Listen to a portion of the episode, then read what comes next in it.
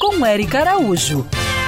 Oi, gente! É só esfriar o tempo que começam a surgir os resfriados, as tosses, as dores nas articulações. Isso não é só com as pessoas, não, tá? Os animais também sofrem com as doenças de inverno. A nossa ouvinte Ana Cláudia, de Uberaba, Minas Gerais, quer saber como proteger a sua cadela Mel durante o inverno.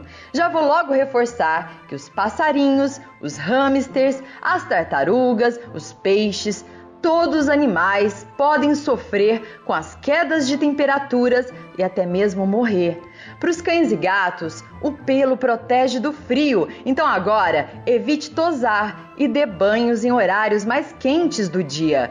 Mantenha sempre uma cama e uma casinha, né? Para aqueles que vivem no quintal. Uma boa alimentação fortalece a imunidade e atenção redobrada para os idosos e aqueles com artrite, artrose, porque no frio dói muito mais.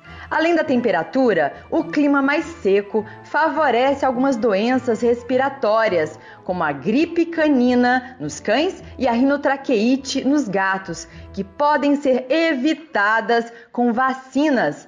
E para todos os momentos, busque o auxílio do médico veterinário. O seu mascote depende dos seus cuidados e é como eu sempre digo: na dúvida do que fazer, se coloque no lugar dele e não esqueça de ajudar aqueles abandonados nas ruas. Nesse inverno, o amor é uma chama importante para a saúde e o bem-estar dos animais. Siga essas pegadas. Eu sou Érica Araújo e para saber mais sobre o mundo animal, se inscreve no meu canal do YouTube, Érica Bichos. Quer ouvir essa coluna novamente? É só procurar nas plataformas de streaming de áudio. Conheça mais dos podcasts da Band News FM Rio.